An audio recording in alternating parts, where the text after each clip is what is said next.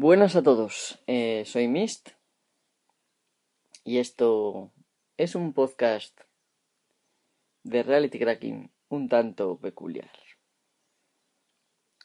No voy a usar efectos ni voy a usar la sintonía habitual de reality cracking ni nada, simplemente lleva muchísimo tiempo, bueno, dos meses y pico sin grabar, aunque no he estado totalmente ocioso, ahora después os contaré.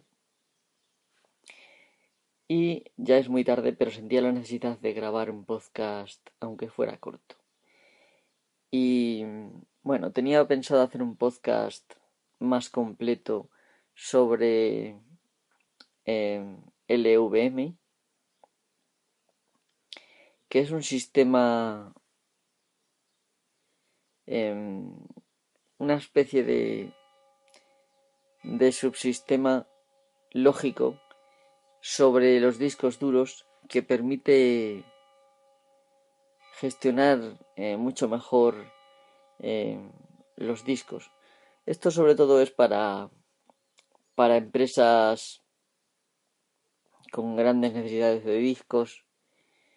El sistema, eh, aunque no tiene mucho que ver con, con los famosos RAID, te permite también eh, el intercambio de discos en caliente y todo esto, ¿no? Suprimir un disco, añadir un disco y todas estas cosas. Os voy a hablar un poco de ello si, si me lo permitís.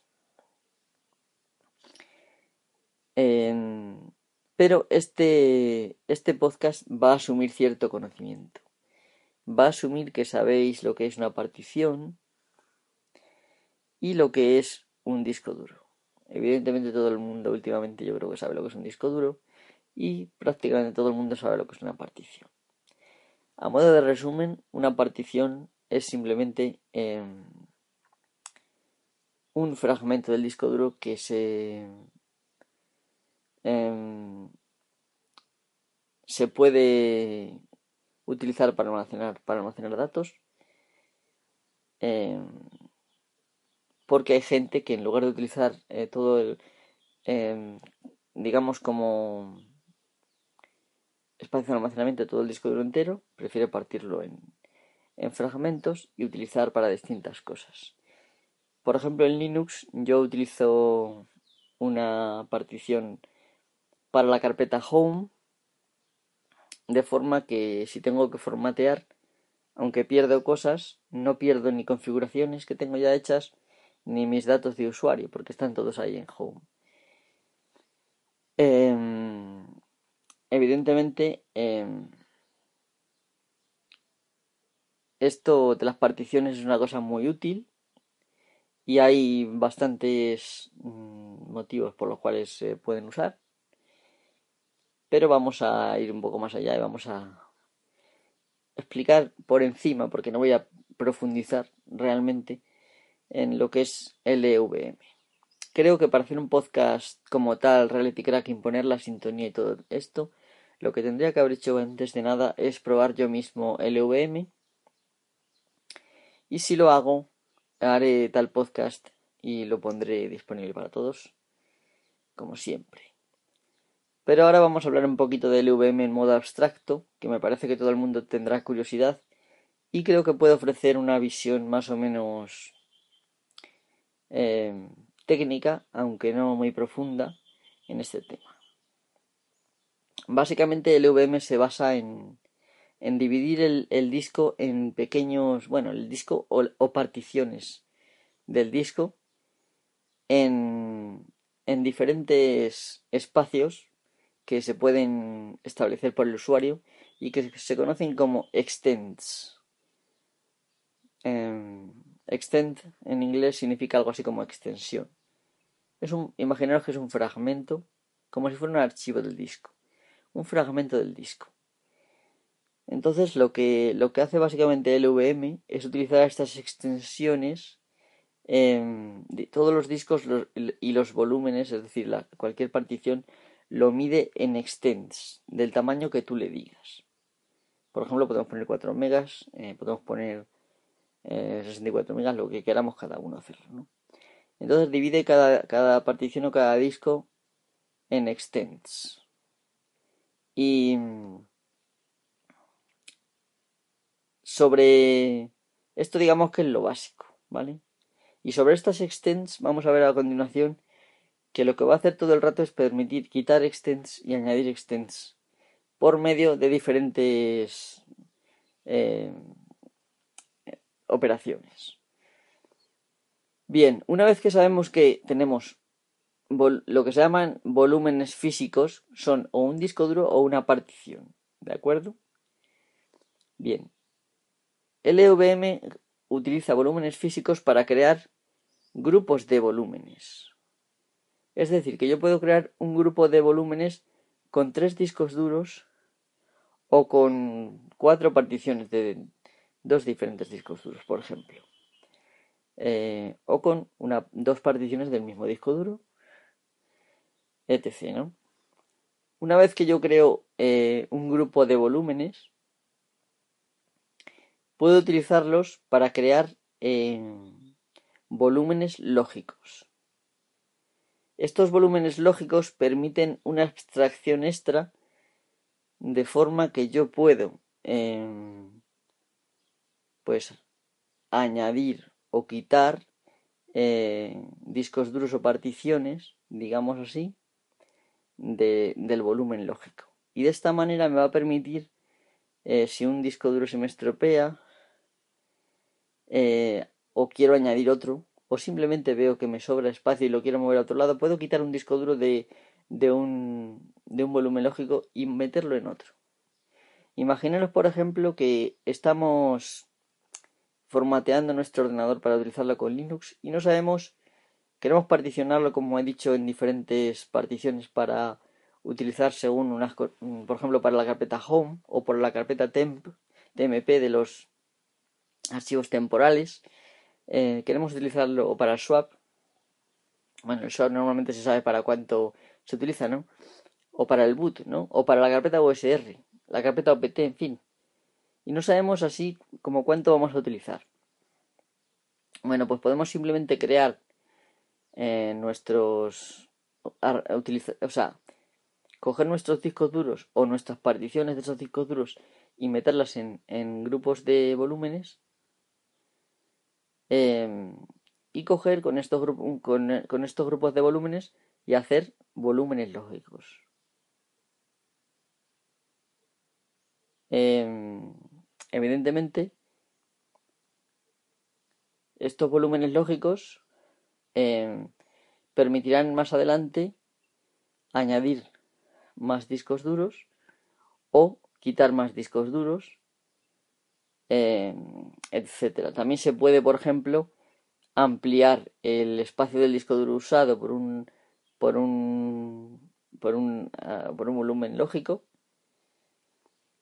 eh, eh, ampliarlo o reducirlo de muchas maneras sobre todo añadiendo extends vale se puede dejar por ejemplo parte del disco sin utilizar y en un momento dado tú añades extends a una unidad lógica o a otro, vamos, a un volumen lógico o a otro volumen lógico.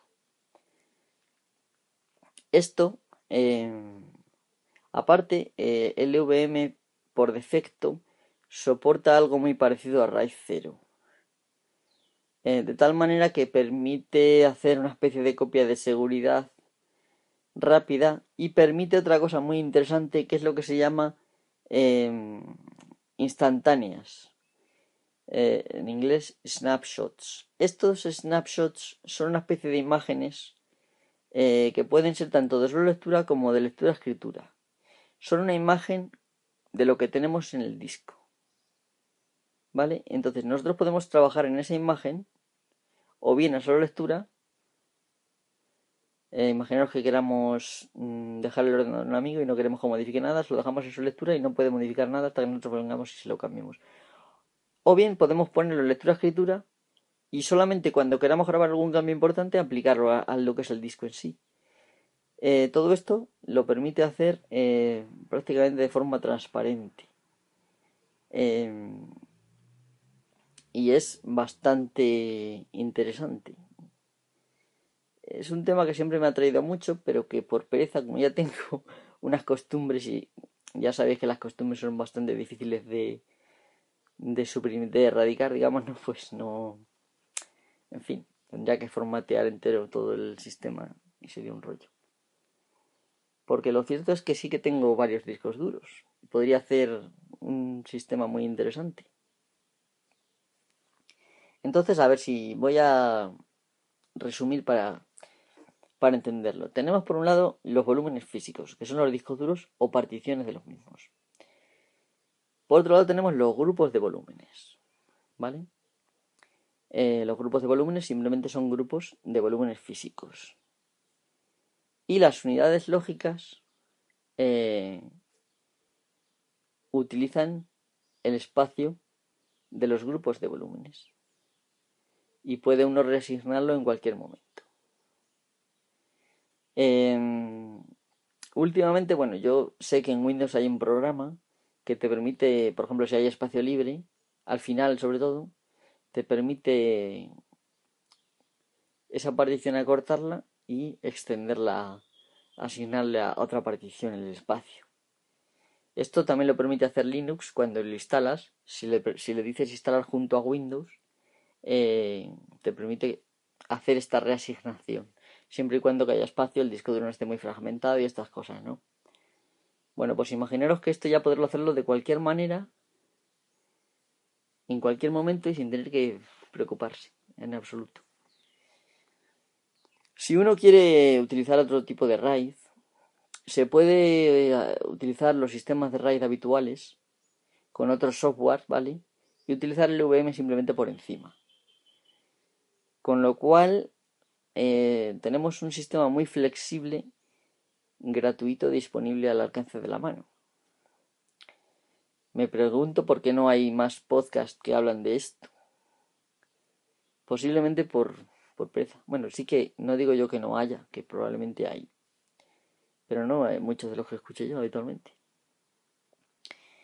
Em, como digo, al dividir los mm, las particiones, en este caso, en, en, en extents, estas extents se pueden asignar a un volumen lógico o desasignar y asignar a otro o dejar libres, en fin, muchísimas cosas. Esto se puede hacer, como digo, es una especie de abstracción por encima de lo que es el software habitual de, de manejo del disco, pero funciona muy rápido porque está adaptado a lo que es el kernel del sistema operativo, bueno, del kernel de Linux, ¿vale?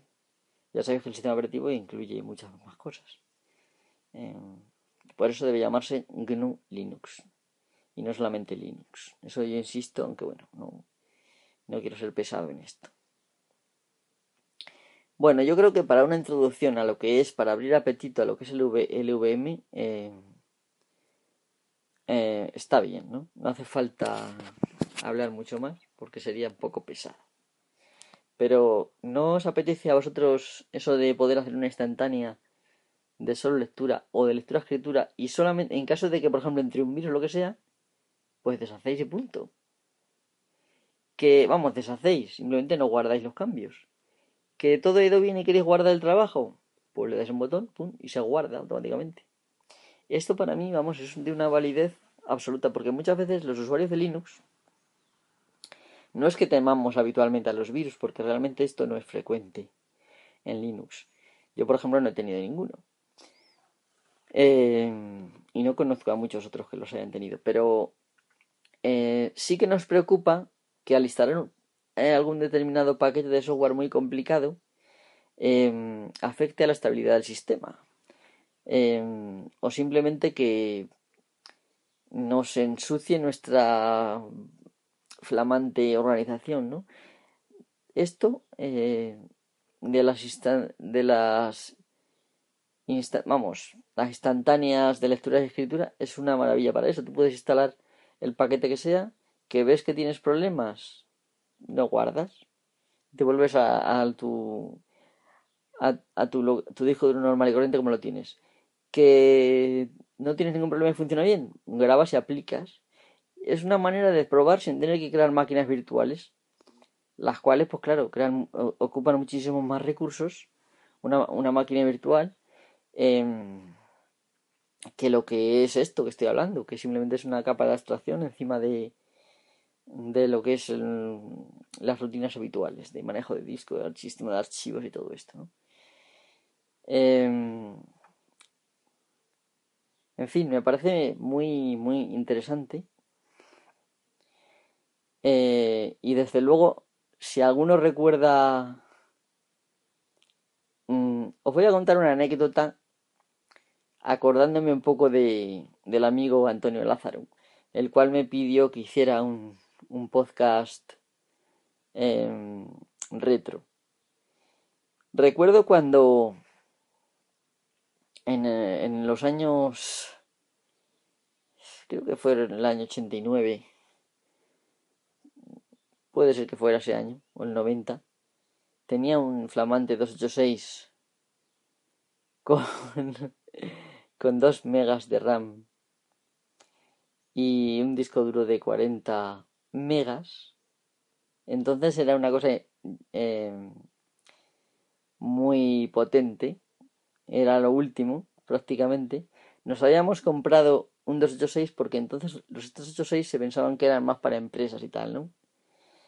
Em, y valía mucho más caro. De hecho, el ordenador costó bastante caro. Em, en fin, la cosa em, es que llegó un momento después de pues algunos eh, meses, años de uso, en el que tenía un juego de Sherlock Holmes, me parece que eran los archivos secretos de Sherlock Holmes, que es un juego que hace poco volví a jugar y bueno, no está mal, pero vamos ya, hay cosas mucho mejores, ¿no? Eh, ocupaba este juego 20 megas, es decir, la mitad de lo que tenía de disco duro tenía que quitar muchísimas cosas, ¿no? Entonces, en mi, en mi todavía, digamos, ignorancia, acudí al sistema de compresión de, de entonces todavía era MS2. ¿Vale? Había un sistema de compresión que en teoría te, te duplicaba el espacio en disco. Lo que no te decía es que era a costa del rendimiento. Claro, cada vez que accedías a una cosa tenías que descomprimirse y cargarse en memoria. Eh, en sistemas que no eran demasiado rápidos, estábamos hablando de que con el, con el turbo, eso tenía un botón que lo activabas y iba al doble de velocidad, em, iba a 12 MHz. sí. Ahora que lo pienso me parece increíble. Bueno, luego más adelante eh, ampliamos em, la memoria a 8 megas.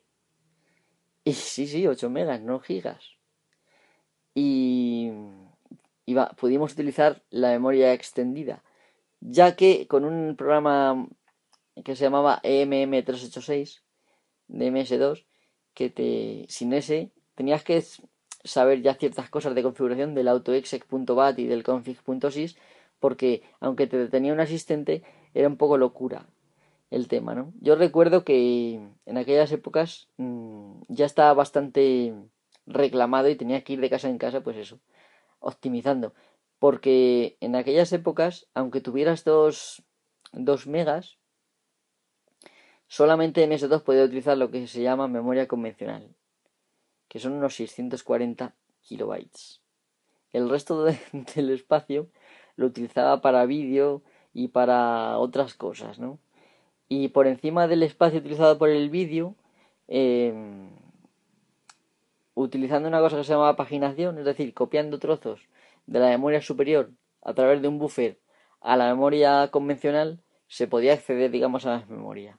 Claro, esto obligaba al sistema a estar constantemente copiando y recopiando entre la memoria, pero bueno, en teoría la lectura y la en la memoria era de lo más rápido. En fin, aquellos viejos tiempos. Por eso digo que em, se llamaba el programa Double Space, o sea, doble espacio, ¿no? Y lo ponías y eso era luego una locura porque iba muy, muy, muy lento.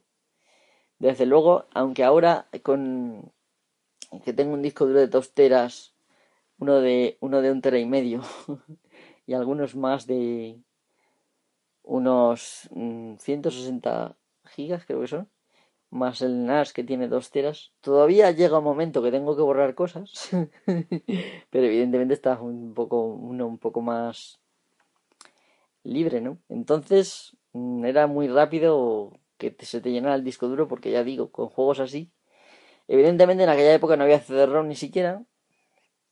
De hecho yo me recuerdo que el primer cuando me compré ese ordenador, cuando nos compramos ese ordenador, no llevaba ni ratón. Total, no había Windows todavía. Yo fui testigo de la llegada de Windows 1.0, eh, que era una mierda, Windows 2.0, que era mierda igual también, y hasta Windows 3.1 no fue aquello medianamente decente, que tampoco valía para mucho, realmente. Entonces, realmente em, funcionaba todo en, en 16, 16 eh, bits Sí, sí, en 16 bits. Hoy en día tenemos la opción de 32 o 64. Bueno, pues entonces funcionaba en 16 bits. Que es el modo eh, real 8086 que se llama, ¿no? Eh, en este modo, pues eso, se podía acceder a la memoria que os he dicho a través del direccionamiento de 16 bits y poco más, ¿no? Eh, por supuesto, la pantalla se veía totalmente en modo texto y cuando querías eh, utilizar gráficos más avanzados tenías que recurrir al modo protegido el, del 286 o del 386 según el procesador tuyo que tuvieras ese modo protegido te daba acceso a 32 bits un direccionamiento de 32 bits que ya podías hacer más cosas y podías cargar esos gráficos porque claro en la memoria mmm, digamos direccionable con, con 16 bits como solamente es un trozo por encima de la memoria convencional no cabe tampoco mucho. En fin, todas estas cosas probablemente suelen, suenen un poco a chino, pero había que apañarse como se pudiera y hacíamos cosas. Yo recuerdo que había programas con el, con el, con el ordenador nos dieron algún software, por ejemplo Works de Microsoft, antes de existir siquiera Word, eh, era una suite también ofimática, pero totalmente en modo texto. Pero era muy, muy práctica y muy útil. No era WYSIWYG, es decir, es decir, que no se veía como luego se imprimía, pero bueno, eh, más o menos. Luego el WordPerfect ya traía una especie de vista preliminar que sí se veía ya más o menos como se imprimiría, ¿no? Pero aún así la pantalla básica del WordPerfect era azul y se hacían digamos que se utilizaban diferentes colores para, para indicar el formato. No se veía la negrita como tal, ni los títulos ni nada, ¿no?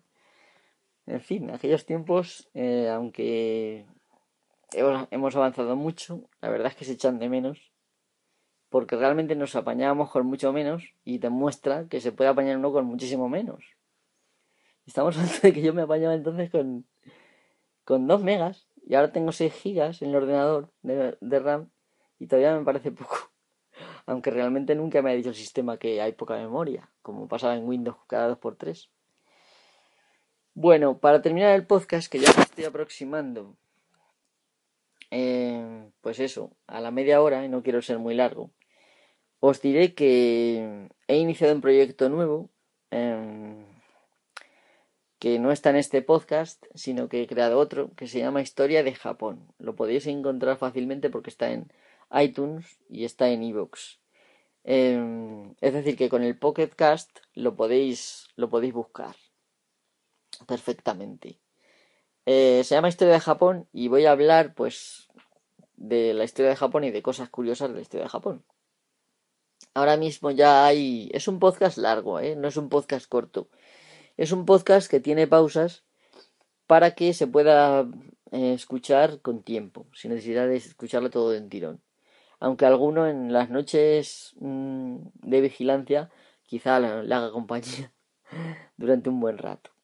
Intercala, bueno, en las pausas hay unas pausas de, más o menos son de 3, 4, 5 minutos con música y que espero que os guste. Casi todo es música tradicional japonesa o música contemporánea japonesa.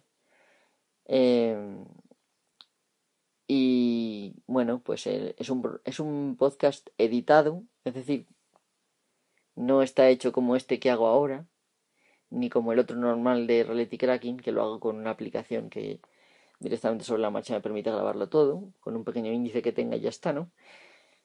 No, este es un podcast que grabo por partes, luego edito. Es un podcast, digamos, más profesional, aunque mm, tiene todavía muchos defectos. Me, me, queda pulir. Ahora mismo los episodios que hay, que son tres, por si alguno os interesa, son 47 Ronin, eh, la historia de los 47 Ronin, si suena. Luego está Heike Monogatari, que es el cantar del, del Heike, es una historia trágica. Y luego hablo del general del periodo Sengoku, Takeda Shingen. Es un general famoso. Y bueno. Eh, bueno, simplemente deciros que si os interesa ese podcast, aunque no voy a dejar Reality Cracking bajo ningún concepto, grabaré más a menudo, menos a menudo. Eh, tampoco tengo prisa por grabar más ahora mismo de esto de Japón porque hay tres todavía no lo conoce tres episodios no los conoce todavía mucha gente. Los episodios duran más de tres horas, ya os lo digo. Los que hay por ahora. No sé si lo variaré, pero se pueden usar, porque además son bloques, se pueden escuchar perfectamente por partes. Incluso durante varios días sin ningún problema, si no tenéis tiempo de escucharlo todo seguido. Eso sí, es posible que no os interesen en lo más mínimo los temas que trato. Hombre, sé que, por ejemplo, la historia de los 47 Ronin sí que es muy interesante. Eh, bueno, a mí me interesan todos estos temas. Es otra faceta mía y tendréis que aguantarme un poco. Mis caprichos. Es un proyecto que tenía ya ganas de empezarlo desde hace años y no lo había empezado, pero ahora ya lo he empezado y está aquí. Es decir, no, no, no hay vuelta atrás. Eh, como digo, Reality Cracking va a seguir. Eh, y hablaré de los temas de siempre, evidentemente. Voy a intentar hacer más programas de Linux, más cosas, en fin, esperemos que guste. Con todo el cariño del mundo lo hago, pero no siempre puede uno gustar a todo el mundo, eso está claro. Bueno, pues nada, llevamos eh, media hora casi de podcast. Y sintiéndolo mucho os voy a dejar porque tengo que dormir. Así que nada, eh, muchas gracias por escucharme y hasta la próxima. Si os ha parecido mal lo que sea, pues ya sabéis, estoy en Twitter, eh, Mist, M-H-Y-S-T, y me podéis rápidamente decir, oye,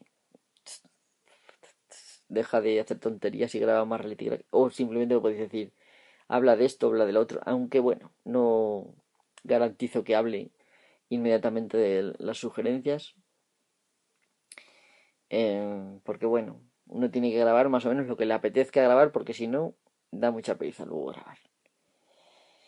Nada. Eh, últimamente estoy metido en la isla de vidas en red y allí, bueno, pues eh, estoy departiendo con gente. Pero el caso está en que casi todos son podcasters. No es difícil entrar, animaros, que no nos comemos a nadie. Y bueno, pues nada, lo, reiterar mi agradecimiento eh, por ser tan fieles a pesar de mi em, invariable dejadez. Y nada, hasta el próximo podcast. Un saludo.